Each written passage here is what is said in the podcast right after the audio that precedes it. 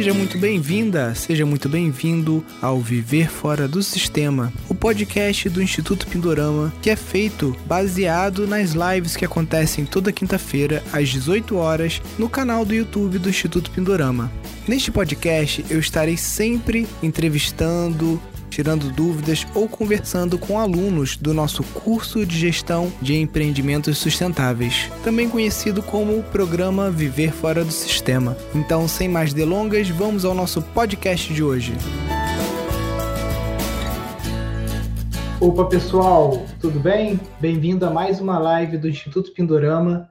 Toda quinta-feira, às 18 horas, a gente está aqui conversando, entrevistando, fazendo uma consultoria com um, dos alunos ou alunas do nosso programa Viver Fora do Sistema, tá? A gente até estava conversando com o André agora há pouco, que devido aí ao volume de pessoas que a gente ainda tem para entrevistar agora nesse ano, é, muito possivelmente a gente vai começar a fazer a live terças e quintas. Então, terça-feira também, além da quinta. Eu vou avisar nos grupos de WhatsApp e também se você está assinando a nossa lista de e-mails, se você ativou o sininho no YouTube também para ser lembrado, você vai receber o lembrete quando a gente começar a fazer as lives na terça-feira também, tá? E hoje a gente vai estar tá falando com o Ari, né? O Ari Negrão, ele é um executivo, era um executivo, né? Ele não gosta nem de ser de que mencionem, né, que ele ainda é. E ele está já de mudança para o sítio, a gente vai conhecer um pouquinho mais da, da história dele.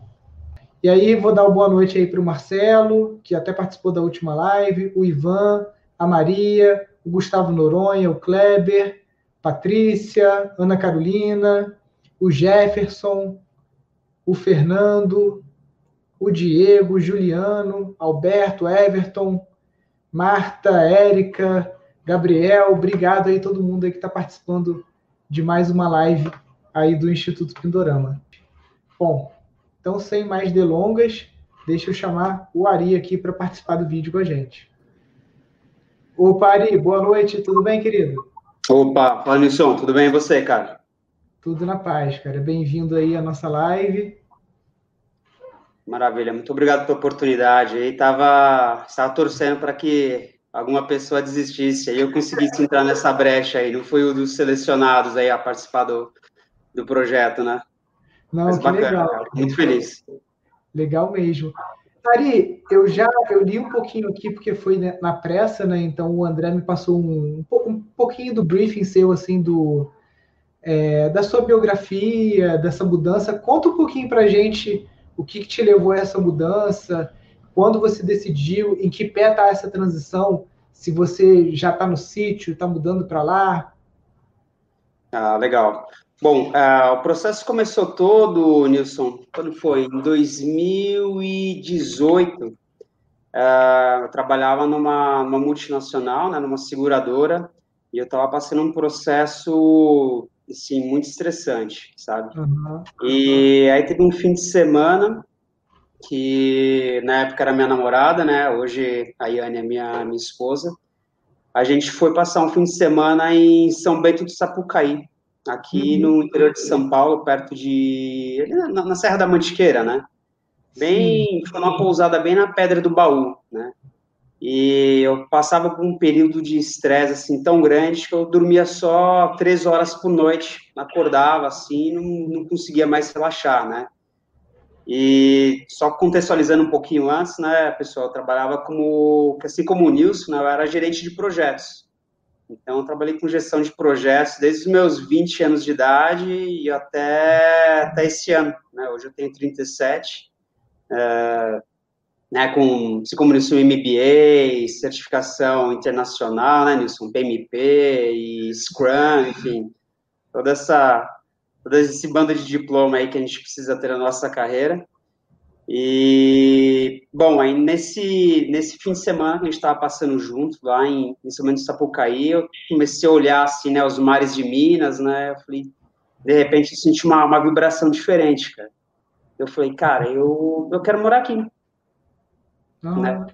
E a gente começou esse processo, né, falou, não, vamos ver terreno, vamos ver terreno, a gente começou, né, olhando o terreno ali em São Bento de Sapucaí, Aí a gente teve a oportunidade de um fim de semana ir para Gonçalves, eu, opa, né, a gente, já, a gente já gostou mais de Gonçalves, e a gente tomou a decisão, não, vamos, vamos procurar alguma coisa aqui em Gonçalves mesmo, né, que é Minas, a cidade é um pouquinho menor, né, a gente achou a cidade mais aconchegante, e a gente acabou uh, procurando por lá na época, né.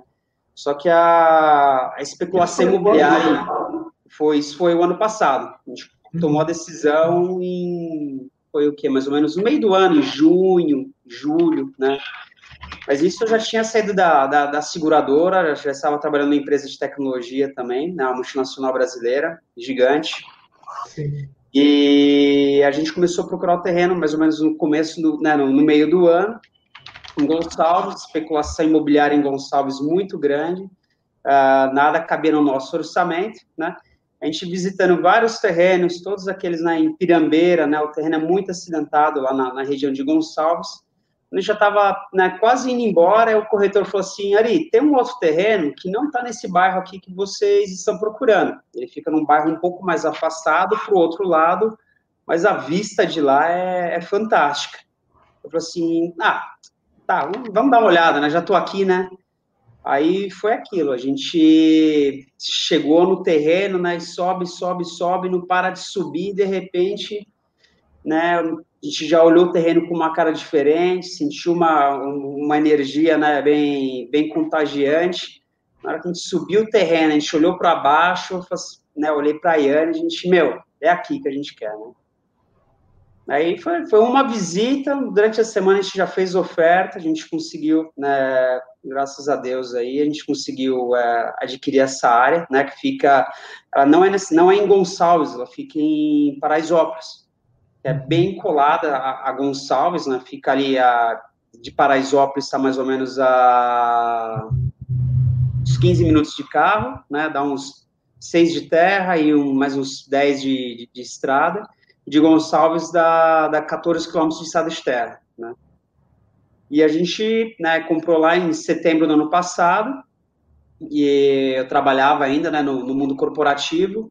Chegou em fevereiro, eu fui desligado, né, por uma reestruturação diária, né?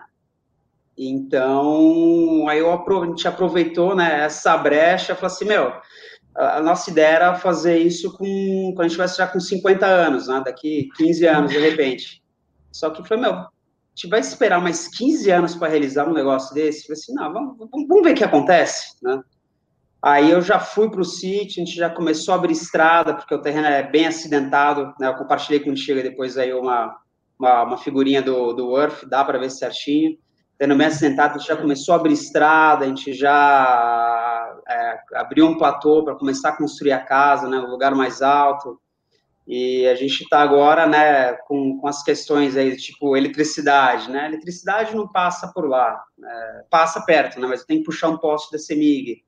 Tem a questão da água, ah, a minha nascente é alta, só que ela secou. Então, acho que né, a gente tem bastante é, desafio, né, para a gente conseguir suprir aí nos próximos meses. E a gente segue bem, bem, é, bem é, contente né, com, a, com, essa fase da nossa vida. Eu tô a Yane, né? Eu não contei um pouquinho ainda. A Yane ela é médica pediatra. Uhum. Então, nós estamos juntos já desde 2015 e super parceira, topou logo de imediato, né, esse, essa mudança de vida, a gente sair de São Paulo, né, hoje a gente mora aqui no centro de São Paulo, bem na frente do Minhocão, praticamente. Caramba. Então, a gente não vê a hora mesmo, assim, de, de desacelerar, né. E foi um mês antes da pandemia que você teve a notícia de que estava sendo desligado?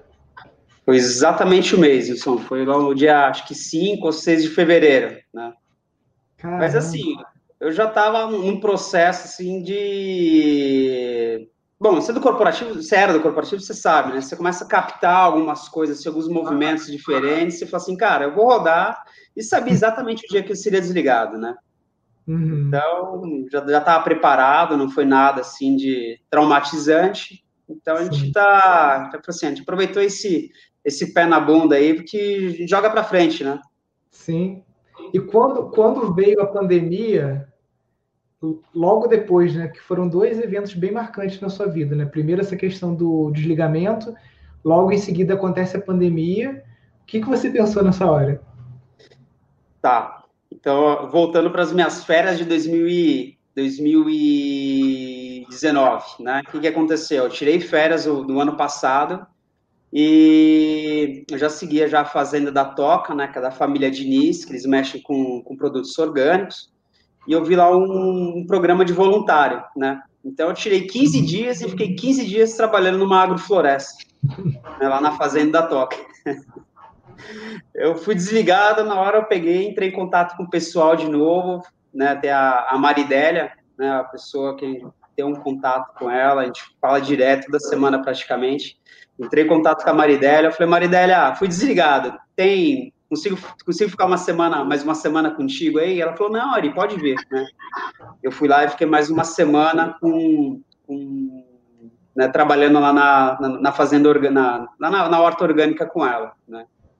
Sim. Foi, foi, o primeiro movimento, né, Foi assim, meia hora depois eu liguei para ela, falei assim, oh, aconteceu isso, isso, isso. Posso ficar mais uns dias contigo? Ela, não, pode vir, tá liberado. Que legal, hein? Foi esse o primeiro movimento. Aí depois, logo em seguida, foi engraçado, né, cara? E lá tem o Paulo também, que ele trabalha com, com a parte de marketing da, da Fazenda da Toca. E, e ele tá mexendo com, ele mexe com café orgânico. Tem um café que chama Café dos Cons, café muito bacana. E ele pegou e me colocou num grupo lá de café agroflorestal. Eu entrei nesse grupo, né? Fiquei ali mais ou menos né, um mês monitorando, vendo como que funcionava. Aí teve um dia, né, lá pelo, sei lá, terceira semana de pandemia, eu mandei uma mensagem no grupo lá, falei, escuta, pessoal, quero, vou, vou tentar estruturar meu sítio, né, para trabalhar com, com café orgânico. E estou procurando um estágio. Tem alguém que me topa receber? É, né, na, na, na, terra. E o pessoal, Ari, eu gostaria, mas tem a pandemia. O outro também, né? Tem um de Santo Antônio do Pinhal, teve outro ali de da perto de São Bento de Sapucaí também, né? Tudo na região ali do sul de Minas. Aí teve um maluco, né, que é o, que é o Olegário, que tem um sítio super bacana lá também, falou assim, Ari, portas abertas para você, pode vir quando você quiser. Eu falei assim, olha, a gente tá no meio da pandemia, tudo bem? Tudo bem. Aí vai o Ari de novo lá, eu fiquei mais três semanas com ele lá, fazendo uma imersão em café agroflorestal. Caramba, cara, que oportunidade, né? Foi, foi, aprendi muito, cara, durante a pandemia, assim, é, quando passar, é outro Ari, Wilson. Mudou bastante assim, minha vida no, em 2020. Que legal. E, e quando que você conheceu o Pindorama? O Pindorama, eu já acompanhava vocês já pelo, pelo YouTube, né? Uhum. Então, sempre ali, né, vocês anunciavam o curso, né, mas eu estava envolvido ainda no corporativo, falei assim, ah, não vai dar tempo de eu tocar, meu sítio ainda está num, num, processo muito é, imaturo, e então eu fui, fui monitorando e entrei no, no grupo de vocês, né? Comecei a participar lá do workshop, né? Apesar de já acompanhar vocês no YouTube, né? Deixa eu entender melhor no workshop como que vai funcionar o curso. Aí assim que vocês abriram a vaga, lá pelas 9h30, 9h40, eu já estava registrando aí a minha, minha matrícula. Ah, que legal. E de, você, como foi, tem um mês mais ou menos né, que a gente abriu a turma, você já conseguiu avançar no curso? Te deu alguma abertura de assim na cabeça assim também? Uhum. Hoje eu estou seguindo a ordem é, cronológica ali, na jeito que está disponibilizado no disponível no site.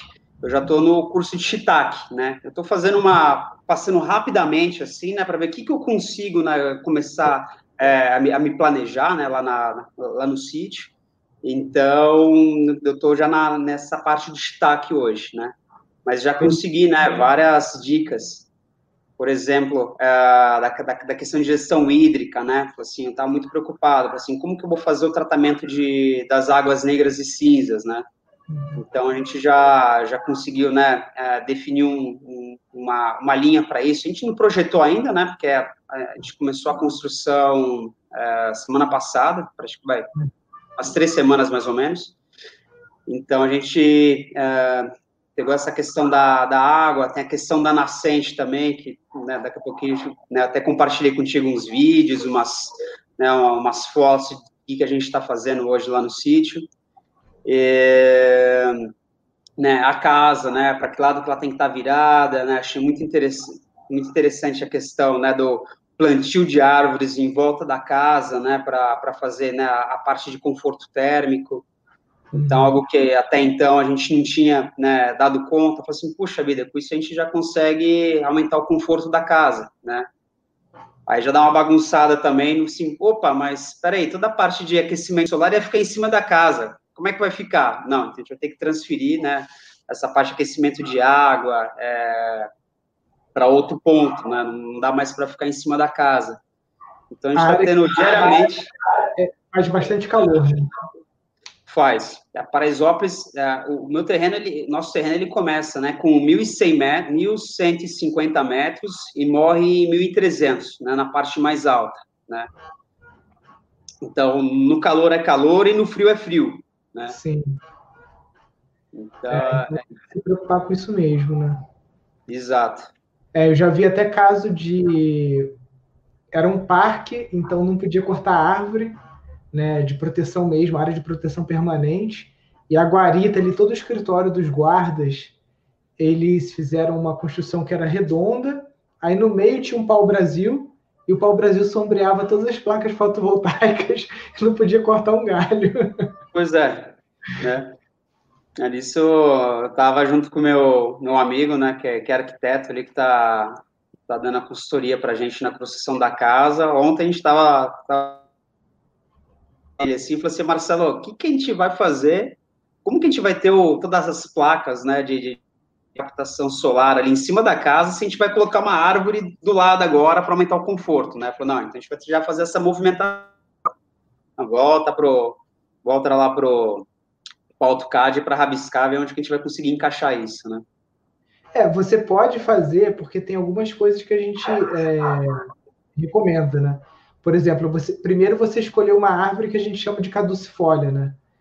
E você pode pegar algumas que tem um, um porte arbóreo um pouco menor e que ela, ela sombreie mais as suas paredes e janelas. Ela não precisa sombrear o, o, o telhado. Ali mesmo em São uhum. Bento do Sapucaí, você tem o, o, a filial do, da CAT, né? que é o Centro de Assistência Técnica Integrada, e eles têm as melhores mudas do Brasil, assim, de frutíferas e até enxertadas. Então, essas árvores, naturalmente, elas vão ficar com um porte menor.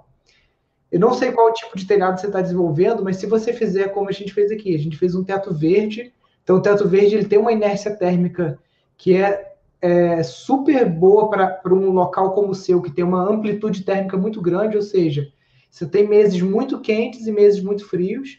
Então, o teto verde seria uma boa saída, né?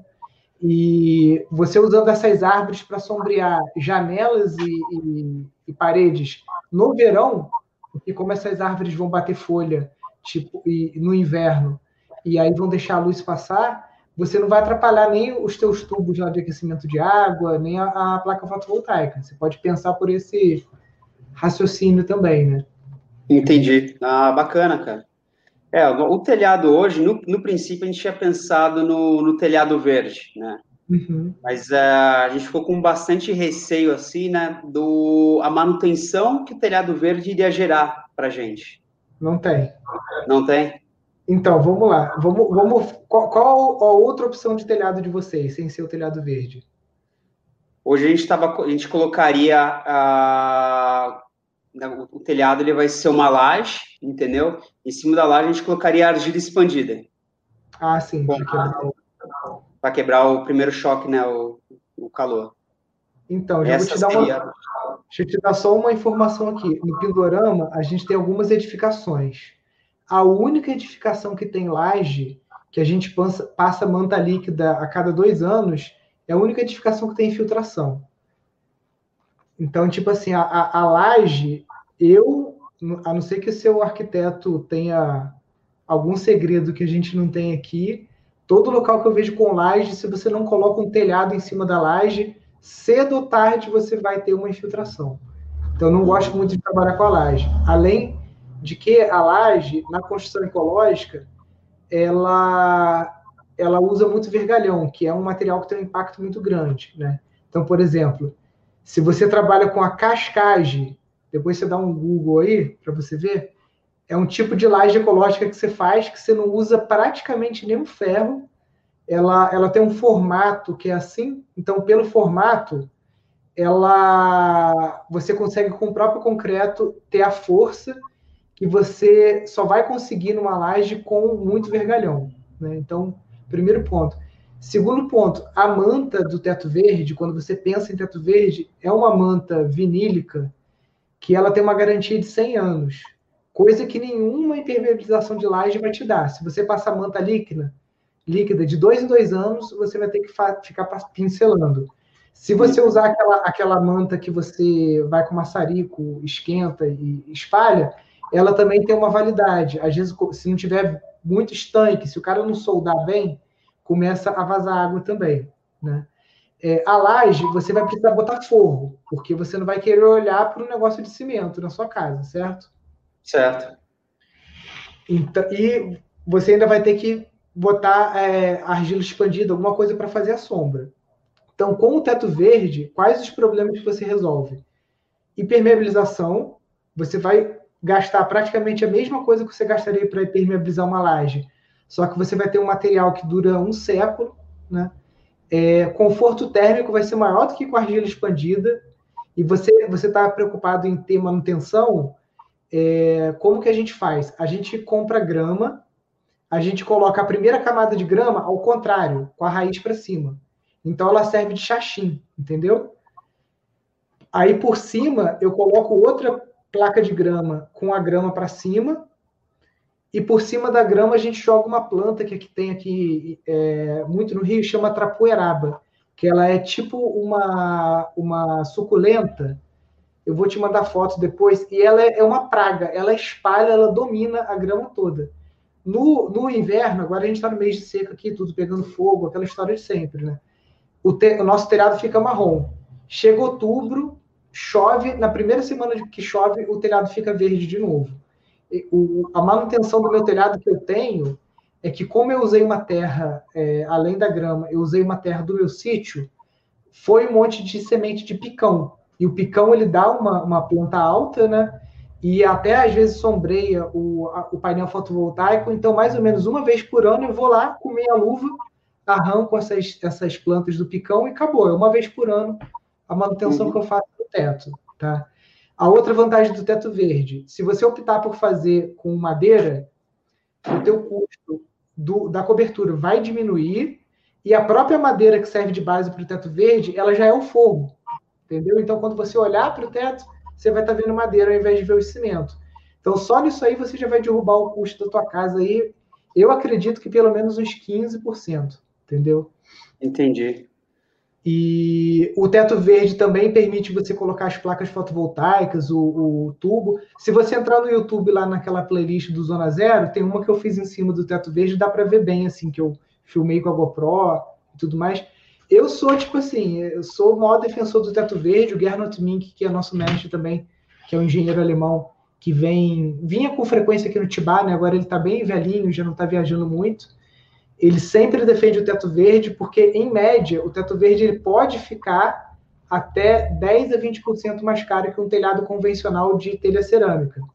Só que a manutenção dele é menor, porque acaba que, por ele ter uma carga maior de peso, você já trabalha com madeiramento, diferente, então as peças, é, o teu telhado vai demorar mais para selar, o que é muito comum. Telhado de madeira com telha cerâmica, você tem que botar forro e tudo mais. E geralmente com 20, 30 anos você tem que trocar madeira porque ela sela, faz barriga. Aí quando dá barriga, as telhas saem do lugar, já começa a dar goteira, entendeu? Então, para mim, cara, ou, ou, o teto verde em cima da laje, idealmente o teto verde em cima de uma cascagem. Uhum. É, depois você dá uma pesquisada no Google que você vai achar. Eu não sei se durante o sílabus o Fernando Minto vai falar de cascagem. Eu vou ver lá e e qualquer coisa eu informo lá no grupo do, do Telegram. Mas preferencialmente o teto verde em cima de madeira, ou uma laje, ou a cascagem, que é melhor ainda, que tem um impacto ambiental menor. Entendeu? Uhum. Ah, bacana. É, a, a laje chegou hoje na obra. então é laje. Então é laje. Tem que ser laje. É moldada. É moldada. Uhum. Não, bacana. beleza. Vou... Beleza, não tem problema. Você joga a manta de vinil por cima dela, Porque eu vou te falar, cara, é, não sei qual impermeabilização que o seu colega trabalha, pergunta até para ele, porque aqui em Friburgo, geralmente o que a gente vê, cara, é manutenção pelo menos de 5 em 5 anos, entendeu? Em laje. Quando no teto verde você vai ter um produto aí. É um produto derivado, é químico? É. A, manta vinílica é um de, derivado de, de, PVC, né? Ela é um, um, um PVC, só que você está usando um material que vai conferir uma, uma vida útil muito grande para tua casa, né? Coisa que você vai deixar para herdeiros, ou se você for vender o sítio depois, né? Uhum. Entendi. Ah, bacana, cara. Depois eu vou, vou pegar certinho o nome da planta contigo, vou voltar com ele aí para gente, a gente ver se a gente consegue ainda fazer essa alteração. Eu acredito que sim, porque o telhado verde ele não é muito pesado, né? Não, não. É, ele, na laje ele pode chegar a ficar com uns 150 quilos por metro quadrado, mas isso o telhado verde convencional, o pessoal coloca 20 centímetros de solo, né? Mais a, a camada de drenagem. Esse teto verde que a gente faz só com a placa de grama e a trapoeraba, ele fica com cerca de 4 até 8 centímetros no máximo. Então a Sim. carga fica muito menor. Entendi.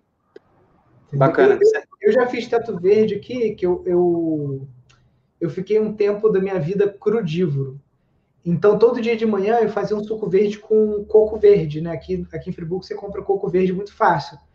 Ao longo desse tempo que eu fiquei crudívoro, eu consegui juntar mais ou menos uns 5 metros cúbicos de, de fibra de coco. Que todo dia eu ia é. lá, parti o coco no meio, aí fui deixando ele compostar e tal. Então, a sala de aula do Pindorama, o teto verde, é só fibra de coco com uma poeirinha de terra em cima e a prapoeiraba. Ficou muito, Entendi. muito leve. Entendeu? Ah, bacana, cara. Bom que fica leve, né? Nossa preocupação era justamente também a, a questão do peso que iria fazer em cima da laje, isso daí, no é. dia de chuva, né?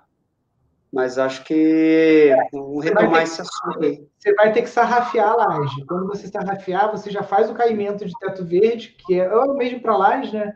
Em torno de 3%, não sei o que ele ia trabalhar. Né? Aí a gente, depois você, você me chama no privado lá, ou até a gente pode criar um grupo lá com o teu amigo, eu passo um, material para ele lá, para ele dar uma olhada e a gente melhora um pouquinho isso aí. Oh, show de bola, cara. Obrigadão, Nisson. Nada. E até pelo. Você falou do problema da água, né? Então, o teto verde, a gente trabalhando bem o projeto dele, você vai captar uma água que já é filtrada, né? Porque ela passa por uma camada de raízes. Entendi. Uhum. É, a gente estava discutindo ontem isso daí, sobre também o reaproveitamento da água, né?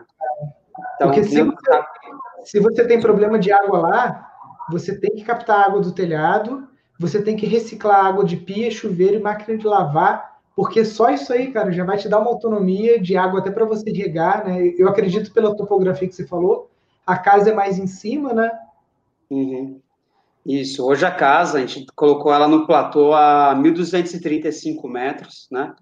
Uh, até na, na foto que eu te mandei agora há pouco, eu já marquei ali onde tem a nascente, onde tem o riacho, né?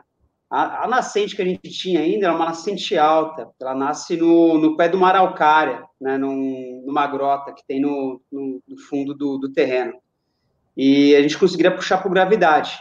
Então a gente foi, junto com, com um local lá que fez os, o curso na Emater, a gente foi recuperar essa nascente, né? Então a gente fez uma caixinha caxambu, né? E até então ela tava, ela gerava um, algo perto de, acho que meia polegada, de repente, né, de água. Só que agora já não chove lá na região, acho que desde, não sei se junho, né, final de maio, de repente. Então ela, ela sentiu bastante nascente. Então hoje ela está escorrendo só um, um, fiozinho de cabelo mesmo, sabe? Sim. E, e engraçado que ao longo da grota ela vai rebrotando, né? Então, a cada, a cada 3, vai, 5, 10 metros assim, você vê só um veinho d'água. E chega lá embaixo no terreno, você já tem um cano já de uma polegada, né? Que vem, que, que vem, que desce pela grota inteira. Então, até eu conseguiria puxar né, essa água de repente, né, bombeá-la para cima da casa, né? Só que o ponto que eu tenho hoje, qual é? Todos os meus vizinhos hoje, eles trabalham com gado. Hum. Né? Então, até o, o, gado do vizinho hoje, ele, num dos vídeos que eu te passei ali, tem um, um bebedouro que fica na nascente, assim, na, na, na linha de água, né? eu já consegui, troquei uma ideia já com um deles, né, que, que aí se faz é, fronteira com, com, o nosso terreno. A gente foi lá, a gente recuperou a nascente, ele, eu entrei com o serviço, né, junto com, com um camarada, ele entrou com a parte de morão, com arame farpado, a gente já conseguiu tirar o gado dele. Assim, é impressionante a, a maneira que, que a nascente já reagiu, né, com, com essa limpeza que foi feita só tirando o gado mas ainda é uma área que está muito descoberta, né? Tem uma área de passagem muito grande do lado que, que acaba aí dificultando a, a manter né, a, a água ali na, na, na, montanha que a gente tem ao lado. É, você tem que aproveitar o início da estação de chuva e fazer um reflorestamento nesse topo de morro aí, né? Uhum. É, eu já vim já conversando com ele, né, no, nas últimas semanas, a gente já né, vai, vai, vai salvar uma área um pouquinho maior, né, da, da área dele.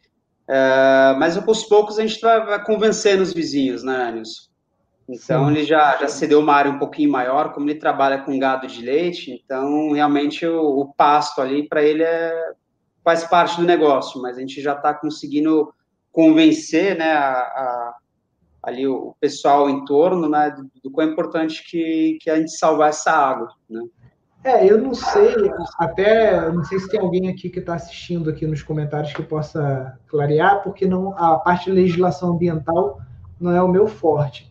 Mas pelo que eu entendi, o cadastro ambiental rural, né, que as propriedades tiveram que fazer e que é obrigatório e a data está sendo sempre prorrogada, mas essas áreas de proteção permanente que são delimitadas pelo Código Florestal, que é margem de rio, terço superior de morro, etc., elas alguma hora vão ter que ser é, recuperadas.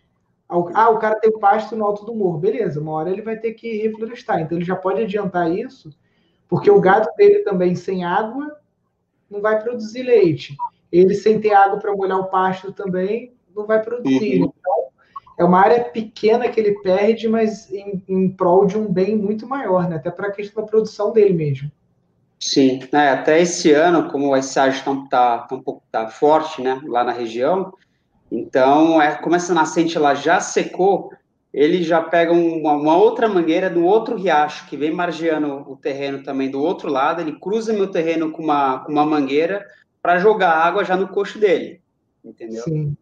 Então, ele é um, é um cara bem ele é a mente aberta, né? A gente vai trabalhando aos pouquinhos aí para fazer esse, esse, trabalho de, de convencimento, mas está tá funcionando, está fluindo, sabe? Aos poucos está uh, evoluindo bem. Sim. É, com vizinhos a gente tem que manter a política da boa vizinhança e tentando trabalhar com a comunicação não violenta, cooperação, ajuda, né? Porque é quem a gente conta, né? Quando a gente está na roça, você conta com os vizinhos, com quem está mais perto, com o pessoal da cidade, né? Então tem que construir esses laços aí também e tentando através da educação mesmo, mostrando que sempre existe um caminho melhor, né? Uhum, sim, ele é bem tranquilo, porque ele, eu tenho, eu, para ele acessar o terreno dele, tem, eu tenho servidão de passagem para ele, né? Ele precisa passar para o meu terreno para chegar no dele, então é uma pessoa bem, bem fácil, assim, da gente de negociar, sabe?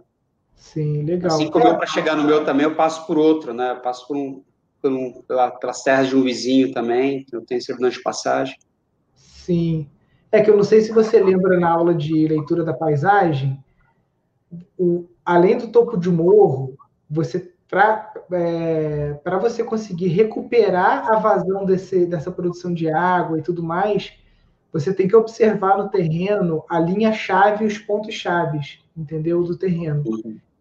E isso até com uma, uma. Você consegue fazer isso a olho nu, com, com inspeção no terreno, você consegue fazer isso com, com aerofotometria feita com drone, com topógrafos, para definir os pontos e a linha principal onde você tem que reflorestar.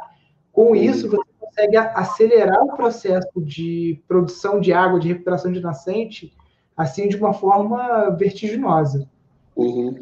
É, no meu terreno, eu tenho uma, a impressão né, de como ele fica numa área bem alta. No fundo dele existe uma pedreira, uh, o próprio gado e a própria erosão eles já vieram fazendo o desenho no terreno de, de como que essa água escorre da pedreira, né? Uhum. Então, eu tive que até... O pessoal comentou que alguns anos atrás, acho que na, na, na década de 80, 90, teve uma, uma tromba d'água lá que, que causou um estrago no terreno, né?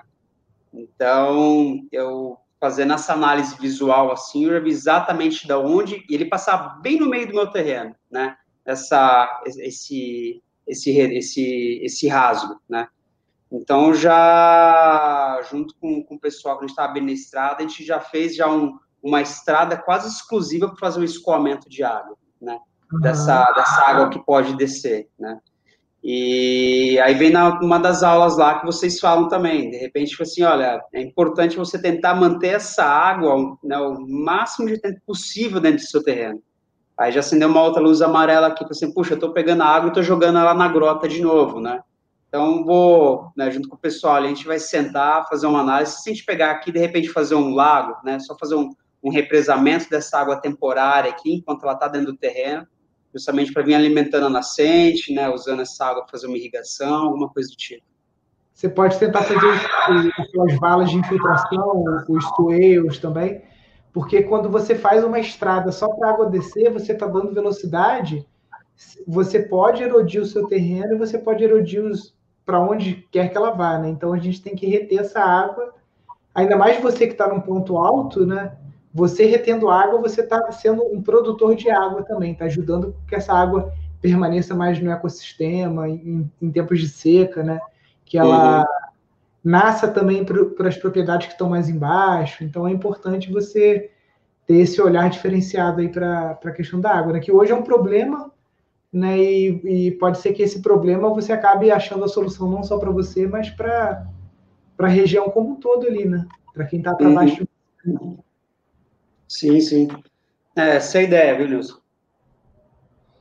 Agora até estava fazendo uma análise na, na, semana passada lá, né? Eu, eu, essa linha que a gente fez, né? Essa estrada de escoamento de água, a gente jogou numa outra grota. Eu falei assim, puxa, se a gente de repente fazer um lago aqui, né? Nessa grota, já está captando água de dois pontos, né? E deve ser um volume bem interessante de água, viu? Então, preciso sentar ali com o pessoal ali da região, ver como que eu poderia abrir, de repente, ali uma, fazer uma lagoa, alguma coisa, para conseguir reter essa água lá. É, a gente, a, o nosso sítio lá, o ponto mais baixo está no 185. Uhum. E o ponto da casa sede está a mil metros, que é a casa onde que é o dormitório, o refeitório do pessoal. Um pouquinho uhum. mais acima desse ponto mil, a gente rasgou com a retro um, um buraco só como ele é muito alto e não é local de brejo, nada, você joga, joga água ali, a água percola, vai embora e não acumula.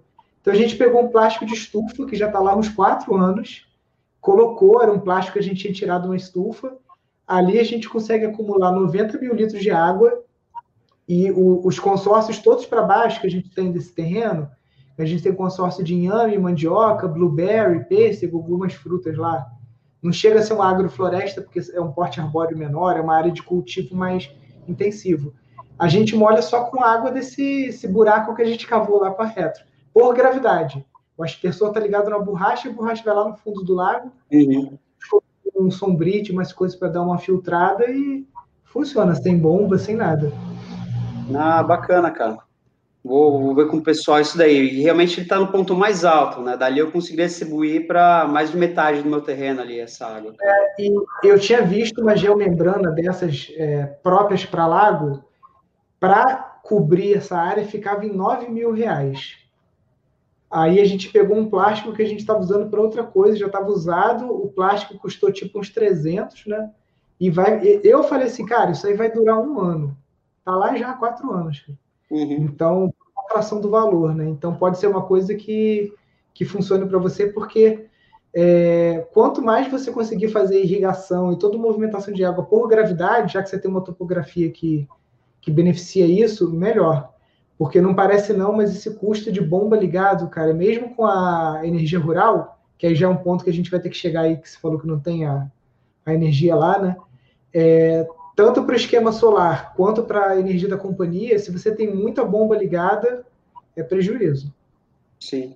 É, eu até estava fazendo uma análise que eu tenho acesso a outro riacho, né, numa outra divisa que eu tenho, lá já tem um volume de água interessante, até mesmo no inverno, assim, já era, daria para utilizar essa água. De repente, ou bombear, né, uh, via a, roda d'água, né, que aí ela está mais ou menos a 1.100 e deve estar tá perto de 1.200 metros. Eu precisaria jogar essa água uns 80 metros para cima, né? Para cima da casa, de repente, e para dali vir distribuindo para o restante do terreno. Então, eu vi, né? Teria essa opção da, da roda d'água, ou se não, também uma, uma bomba carneiro, né? Mas eu já não sei se de repente com a carneiro ia suprir a necessidade que eu tenho, né? É, e essas duas opções, que eu saiba, geralmente elas conseguem jogar só 40 metros. Então, vai chegar um ponto no meio do caminho ali que você vai precisar ter um reservatório, ter que ter outra bomba, aí talvez uma placa solar, alguma coisa para jogar os outros 40 metros que você precisa, né? A roda d'água, aquela grandona, se o volume do rio e, e, não só o volume, mas a queda também, a diferença de altura for grande, talvez você consiga os 80 metros. Uhum. Mas uma olhadinha mesmo na topografia solar para ver, porque às vezes o que vai ser mais viável vai ser uma, uma você derivar essa água para um reservatório pequeno perto do rio e bombear isso com energia solar, entendeu? Entendi. Legal. E, e a história da companhia, qual que é a concessionária? É, é a Energisa? Lá é a Semig, na região. É, Você já chegou entrar com algum processo, pedido, ver como é que funciona? É, até então, antes da pandemia, parece que existia, você podia fazer a solicitação, né, da, da, da energia, e todos os meus vizinhos ali estavam gastando perto de 20 mil reais para puxar, puxar um poste com um transformador para dentro do terreno, né? Uhum. E só que com a pandemia o escritório da CEMIG está fechado e a gente tenta fazer né, pelo, pelos meios é, digitais e o negócio não está fluindo. Né? Então a gente já, já está conformado né, de que para a gente ter esse tipo, para a gente ter energia né, lá dentro, a gente morreria perto dos 20 mil reais. Mas aí com o curso de vocês também a gente já começou a explorar outras possibilidades, né? Paraisópolis, ela é conhecida como a terra do vento. E venta demais lá. Só que na cidade venta muito, no meu terreno venta mais ainda porque eu estou um ponto mais alto, né? Eu estou lá quase a 1.300 metros de altitude. Então, até entrei em contato com, com o pessoal que vocês, uh, o parceiro de vocês é Enersud, né? É, é isso, na, né? na verdade, eu descobri ele vendo uma reportagem do Cidade de Soluções do André Trigueiro, e aí descobri uhum. que os caras estão aqui do lado, de São Gonçalo, né? Menos de duas horas aqui de, de Friburgo. Mas ainda não tive a chance de ir lá na fábrica, mas eu gostei muito do, das turbinas, das coisas dele, então já, já indiquei para algumas pessoas. Eu já cheguei a instalar turbina hidráulica em cliente que a gente deu consultoria e tudo, mas é daquela outra empresa, aquela Alterima. Mas se você tem vento, cara, pô, então é, eu, eu peguei, entrei em contato né, lá com o pessoal, eles fizeram uma proposta, só que eles não garantem, como acho que precisa de, acho que vai ter que estar 6.4 metros por segundo para você conseguir gerar um X lá de energia. E, e pelo site, né, que a gente olha lá no, no Climatempo, a média está baixa, acho que ela está perto de 5.2. Só que a estação meteorológica que faz essa medição, está muito longe lá do, do meu terreno e está perto do, do, nível da cidade, que é mil metros, né? Então, eu acredito que, que, eu, que eu tenha, que eu teria condições, né, vento suficiente para gerar mais energia. Você pode ver, eu não sei quanto que custa, mas tem umas estações meteorológicas que vendem, é, eu já vi em site gringo, que tem o, o anemômetro, entendeu? Ou ver um próprio anemômetro, mesmo que você compre para depois vender de novo para o pessoal que faz paraglide, asa delta tal. Então, eles vendem esses aparelhos para você medir com precisão, porque eu acho que talvez daria sim, ou você montar um híbrido, né? De ter a turbina junto com algumas placas, porque as turbinas, se for primeiro pensando na sua necessidade residencial, uma turbina já resolve, uma turbina que não é muito cara, tá? É. Placa, então, resolve tranquilo. O, o, bom do vento, ainda mais se for constante, é que qual o problema de você ter um sistema desconectado da rede? Como seria o seu caso de tipo assim, não, eu posso optar por pagar 20 mil para CEMIG ou investir no sistema meu e ficar desconectado da rede, né? É, o problema é armazenamento. Bateria é muito caro. No Brasil ainda não chegaram baterias que têm uma vida útil muito grande, apesar de já existir na América do Norte, na Austrália, outros países. Só que se você tem, tem dois sistemas de produção de energia que você precisa no máximo de uma bateria. É justamente o eólico e o hidráulico, que são duas coisas que você tem possibilidade lá. Porque tanto o vento quanto a água, eles tendem a ser constantes. Então você não precisa armazenar. Diferente do sol. O sol você vai ter seis horas por dia só. Acabou, você tem que ter acumulado nas baterias o suficiente para você passar a noite até o dia seguinte, né? Uhum. Sim. A gente tem até. Eu entrei em contato com uma outra startup que é de Curitiba, que eles trabalham com energia hidráulica também, né? Uhum. E eles têm um. Acho, é do tamanho do bujão de gás, né? O sistema deles. Não sei se você já viu já. Eu não estou lembrando o nome agora, depois eu posso compartilhar contigo. E acho que gera acho que é mil watts mas uhum. também precisa de uma queda d'água lá e realmente no inverno eu acho que, que daria para fazer algo do tipo, né? Mas também fica beirando perto da, do investimento necessário para a CEMIG, né?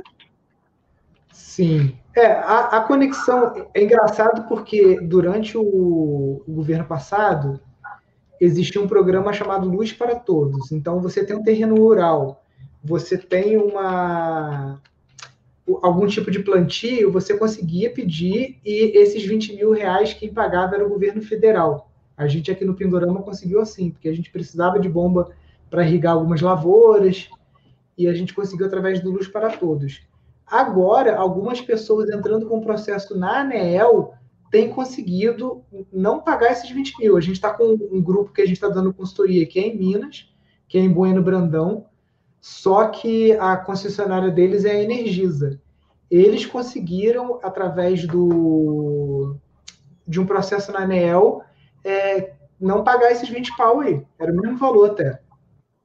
E a nossa é, ideia é subir um café agroflorestal aí no futuro também. É, tem um amigo meu, até um vizinho, que ele estava me falando sobre micro safras de café gourmet. Ele, ele é. Eu sou café, café cólatra, que, que você fala, não sei. Eu adoro café. Né? É, eu tenho o, o, aqui no sítio a gente tem o catuaí amarelo. Eu não entendo nada de café. Eu tenho o catuaí amarelo aqui porque é o que tem. Foi as músicas que meu pai conseguiu. Aí estamos aprendendo de novo, né? Porque meu avô fazia a torra, fazia tudo. É, a gente chegou a colher lá 500, é, 500 sacas de café. Né? não era uma área muito grande que tinha plantado. Mas esse amigo meu me falou que tem umas casas em São Paulo que são especializadas nessas micro safras e que às vezes numa área muito pequena de cultivo de café você consegue tirar papo de 30, 40 mil numa safra, né? Sim, sim, consegue.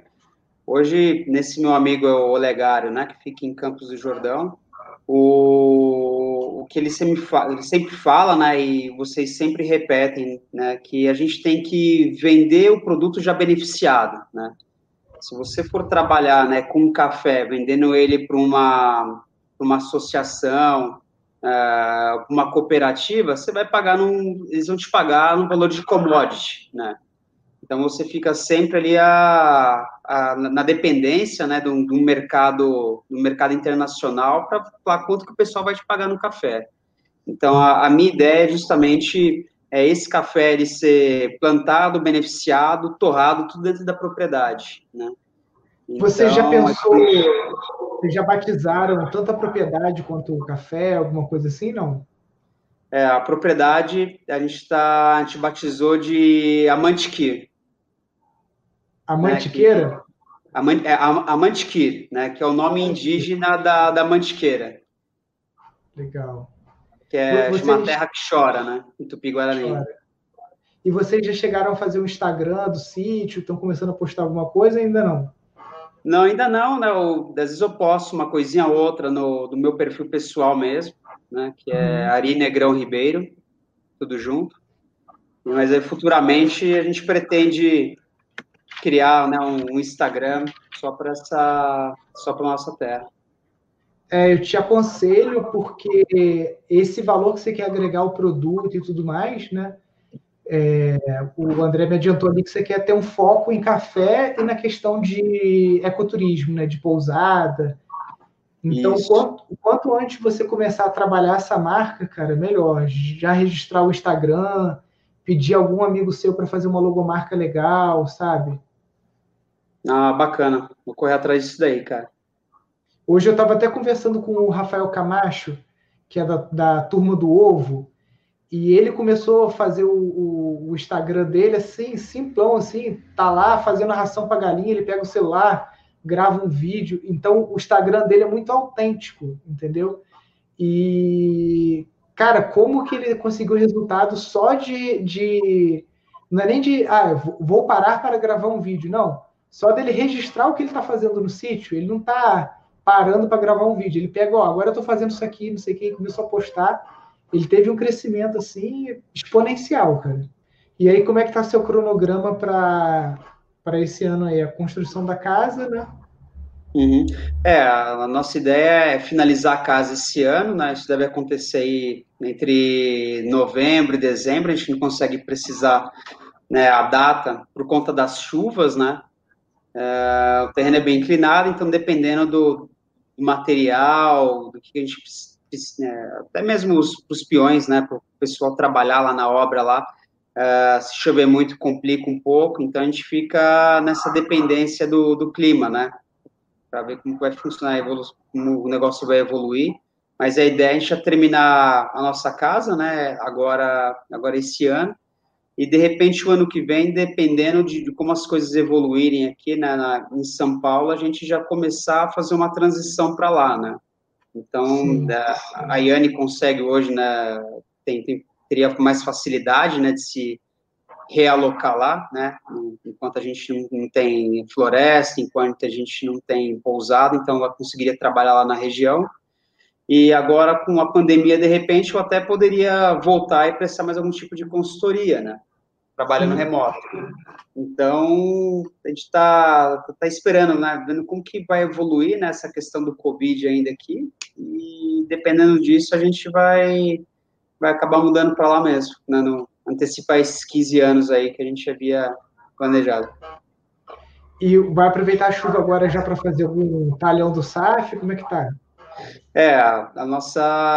A gente já, eu já ia com essa minha, a minha amiga lá, né, nessa semana a gente iria fazer análise de solo e ela me ajudar, né, a fazer as definições ali de curva de nível, né, com terreno muito acidentado, acho que a gente vai precisar fazer algum tipo de ajuste no, no relevo, né, para aumentar a retenção de águas e reduzir perda de solo. E a ideia era já vir fazer, trabalhar um ano só na recuperação da terra, sabe, Nilson? Fazendo o plantio verde, né, de, de adubo verde, né, tanto agora no, na primavera, verão, quanto no, no outono e inverno do ano que vem. Então, acho que daria para a gente fazer pelo menos uns três ciclos de adubo verde, né, para fazer acúmulo de matéria orgânica e recuperação de solo, antes a gente vir com, com plantio, né. Como você falou, tem a facilidade de estar tá 30 quilômetros ali da, do CAT, né, de, de São Bento, e até cheguei a procurar, Nilson, queria ver contigo, algumas é, ONGs parceiras para fazer, de repente, conseguir a doação de mudas, né? Que é uma área muito grande que a gente quer, a gente quer restaurar e com capital próprio fica um pouco complicado, né, cara? Então a gente bati na porta, né? Chamei SOS Mata Atlântica, Copaíba, diversas entidades ali da região e realmente não, não consegui nenhum patrocínio, sabe? E não estou vendo muito escapatória, assim, a não ser capital privado para conseguir fazer a recuperação. É, eu talvez te aconselharia você montar um viveirinho seu e ver as próprias matrizes que você tem lá para fazer as suas mudas, né? Não, talvez não todas você consiga fazer, mas dependendo das matrizes que você tem lá, você consegue fazer muita coisa rústica, assim, que não vai te dar tanto trabalho, né? Aqui, por exemplo, a gente tem o jacaré, né? Que ele dá uma vagem e, tipo assim, nasce, que é uma beleza, né? Tem o maricá também, que são plantas mais rústicas. Ah, é, uhum. São leguminosas, né? Tem o guapuruvu, né? Então a gente tem aqui muita coisa assim que vai fácil para você fazer é, muda e que vai reduzir teu custo tipo assim, vai lá embaixo, entendeu? Uhum.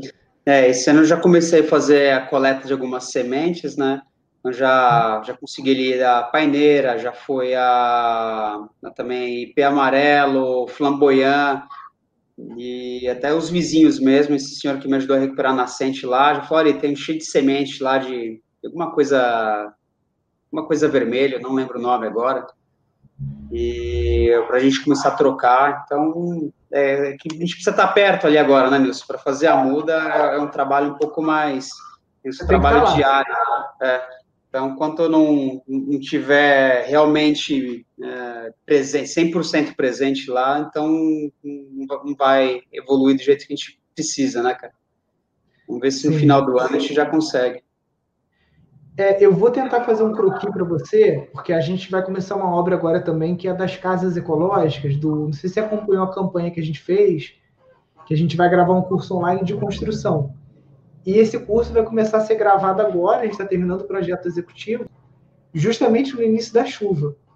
Então uhum. a gente vai usar uma estrutura que ela é uma, uma pantográfica de bambu, então você consegue abrir e fechar com uma lona e você consegue cobrir a obra. Entendeu? Tá certo que a nossa obra é pequena, né? não é tão grande quanto a, uma casa normal como a sua, mas você pode ir trabalhando por, por pedaços, entendeu? Isso aí dá uma, uma flexibilidade com relação a essa questão de, de começar a construir em época de chuva, que eu sou, cara, tem alguma coisa no meu meu mapa astral, digamos assim, eu só começo obra em outubro, cara. E é sempre uhum. em outubro que é que começa a chover, né? Então sempre começo obra em época de chuva.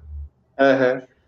Quando é, eu, quero, eu quero começar a obra em maio, não sei o que, aí não tenho dinheiro, ou não tenho profissional, não sei o que, eu nunca consigo co começar a obra na época certa aqui, que seria final de abril para maio, né? Para quando chegar outubro, você já está com a obra pronta, né? Uhum. Pois é, cara. Eu também estou nessa aí. Era para começar uma outra obra também, no apartamento que a gente ia reformar. Vou começar em dia 3 de março. Aí me estourou o convite. Pronto. Sim, a gente já não acabou, conseguiu né? fazer mais nada. Agora que eu, a gente está fazendo essas duas obras ao mesmo tempo, sabe? Sim. Tá bem complicado, isso não está correto. Então, agora tá bem na fase de finalização, a obra aqui de São Paulo, não vejo a hora de acabar aqui eu conseguir me dedicar lá, sabe? É, a obra de solo cimento é muito rápido, né? Então, isso aí já vai te dar uma vantagem também que... E o tijolo também, ele, ele cura na água, né? Então, aquele tijolo molhar durante a obra também não tem muito problema, né? Uhum. Só depois da parte que você tiver que... Se você for resinar ele tudo, ele tem que ser na época de seca mesmo. Sim, sim. Uhum.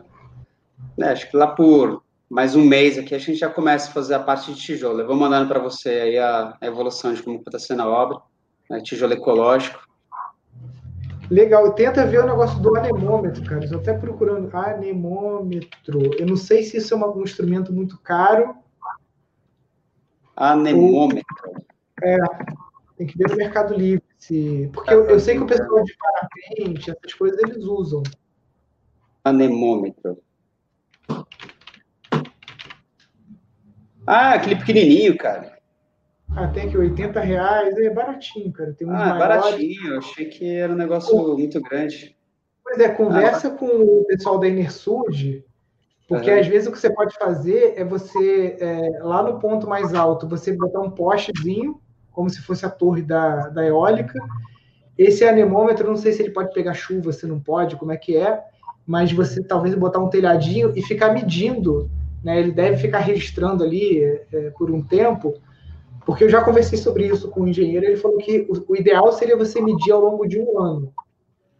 Só que agora você está pegando a, a, melhor estação de vento geralmente é a estação de inverno, né? Então você está pegando uhum. agora inverno para primavera, daqui a pouco vem verão, então você já consegue ter uma leitura boa para até o final da obra você avaliar se um sistema híbrido de eólico com a, a, as placas e talvez uma turbina é, hidráulica também, você uhum. conseguiria suprir e abrir mão do, do, da CEMIG, né? Sim.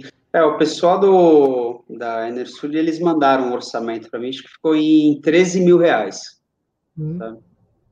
Uh, eu não sei quantos, quantos watts que iriam gerar esse sistema, tem lá na proposta, lá preciso analisar agora, mas eles calcularam com base no, no vento médio lá que tem no site hoje, né? E hum. não iria me suprir. Então, de repente, eu precisaria de mais de uma de uma de um catavento ali, pra, uma turbina para fazer, para conseguir alimentar o sítio, sabe?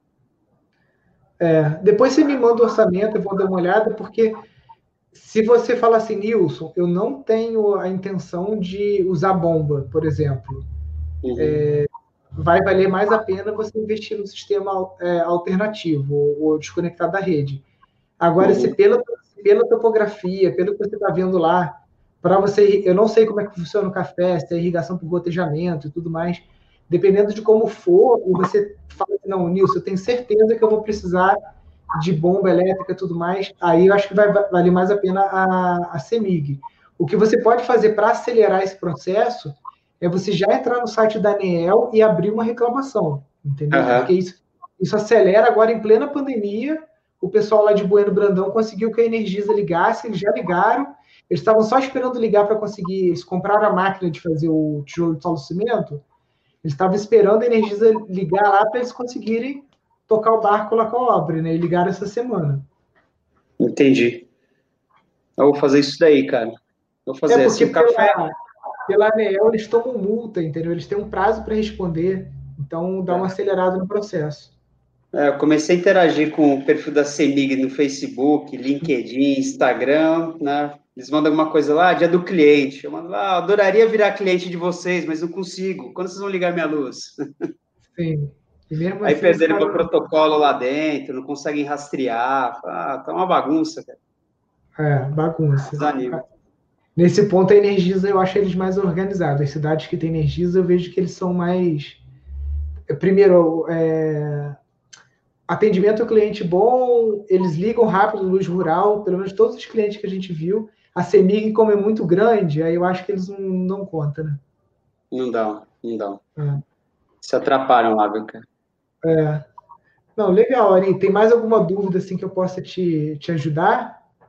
Acho que foi a parte da casa, acho que a gente já falou bastante, né, com relação à energia, que, que é um ponto aí, uma dor que a gente tem no momento, acho que já foi, da água também, né, eu acho que, é, apesar de ter a nascente ali, a gente não está muito claro para mim ainda se a gente vai conseguir consumir água daquela nascente, né, se ela vai, se, se ela consegue nos manter durante o ano inteiro, né? No inverno eu já vi que ela sofre um pouco, né? De repente, ao longo desse riacho, montar outras zonas de captação, né? Eu consigo, nem que seja via bomba, né? Eu consigo mandar lá para casa, né? Hoje a gente está é, usando essa falou... água, eu tive que comprar um gerador a gasolina que você falou em si. comprar um gerador a gasolina para bombear água para a obra, senão não é conseguir água para molhar a obra. Entendi. Porque você falou em citros, um, um, pé de laranja em produção, ele vai precisar, às vezes, de até 100 litros de água num dia. Então, dependendo de quantos pés você vai ter de laranja, o café, eu não sei qual é a demanda hídrica dele, né? Se você começar a fazer conta, às vezes você fala assim, Nilson, eu vou precisar da bomba, entendeu? Eu vou precisar, nem que seja para isso, para jogar para cima, para lá você ter um reservatório de 20, 30 mil litros e aí vir por, por capilaridade, por gravidade, né? Uhum. Mas dá uma analisada com isso antes, com essa tua amiga aí da Fazenda Toca, que com certeza eles têm uma experiência muito boa nisso, né? Porque se for o caso de ligar a luz, cara, nem perde muito tempo com a questão do você pode, tipo assim, a, a energia alternativa para você ter um backup, entendeu? Uhum. Porque no rural, ventou, é, cai árvore em cima de poste, taranã, e tu fica dois, três dias sem luz, né? Uhum. Mas vai precisar de muita bomba, às vezes você está conectado com a CEMIG é uma, uma vantagem muito grande para você. É, por conta de maquinário do café, precisa, né? De repente eu partir para fazer a remoção de mucilagem, né? Para quando for torrar, né, mesmo sendo uma produção, né, bem, não, microlote, né, Sim. precisar, né, de, sei lá, de repente 4, 5 mil watts ali para usar um, torre, um torrefador, um torrador, então eu, eu não vejo muita escapatória, né, assim, eu é. vou precisar, acho que de repente, de uma alta tensão ali para fazer o beneficiamento daquilo que a gente vai, vai plantar, né, cara. Sim. É, coloca isso na NEL, fala que você está começando um empreendimento rural lá e tudo, que com certeza vai acelerar o teu processo. Ele vai, vai lá para o alto da pilha. Entendi. Ah, bacana, cara. Obrigado pela dica aí. Legal. Vou fazer isso daí. Ari, não, pô, obrigado. A gente continua essa conversa aí depois no, no Telegram, e manda lá o projeto da casa, tudo para a gente poder dar uma, uma conversada sobre é, é, isso tudo que a gente falou, né?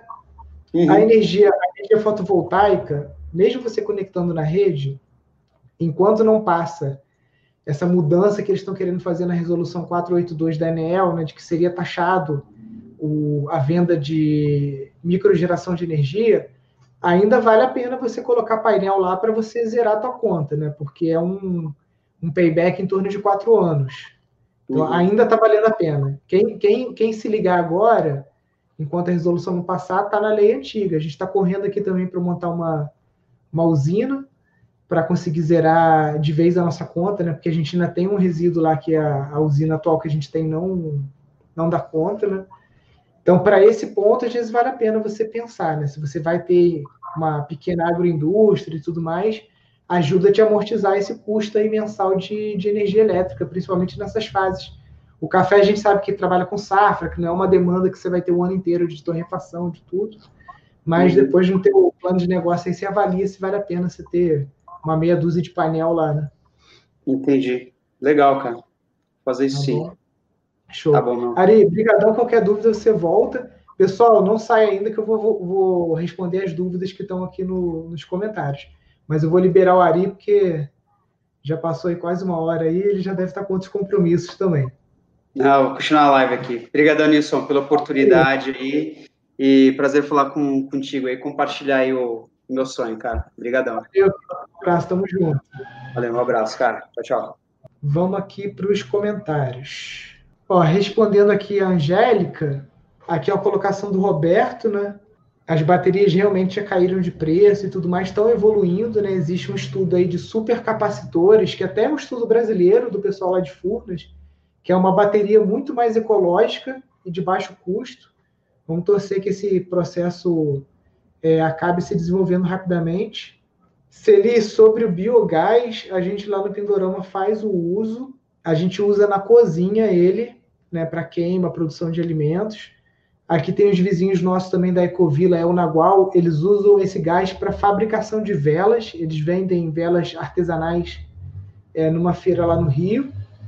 Então tem vários usos aí para o biogás. O próprio biodigestor já é a câmara de armazenamento do biogás. Tá? Você não precisa criar um, um espaço extra para fazer isso.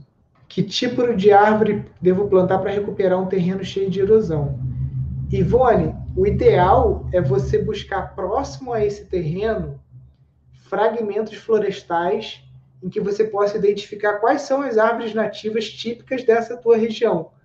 Porque sem eu conhecer aonde você está, qual tipo de terreno e tudo mais, é muito difícil eu te falar, ah, planta IP, planta maricá, não, não dá para eu te falar assim. Eu te aconselho mais seguir os princípios da permacultura, né? Um deles é o observe e interaja. Então você vai observar o ambiente onde está essa erosão, vai interagir com as pessoas que estão ali à volta, vai perguntar, vai saber as árvores que têm um nome, qual é época você pode coletar semente, né? Tá bom? Então, é, continue então acompanhando os e-mails, o WhatsApp para saber a data da próxima live. Então fica aí mais uma vez aí a minha gratidão, o meu carinho pela audiência de vocês. Tá? Muito grato aí pelos comentários, por tudo que vocês mandam aí para gente, pelos e-mails, as mensagens no WhatsApp. Tá bom? Muito obrigado mesmo. Então, até a próxima. Falou, pessoal. Tchau, tchau. Obrigado.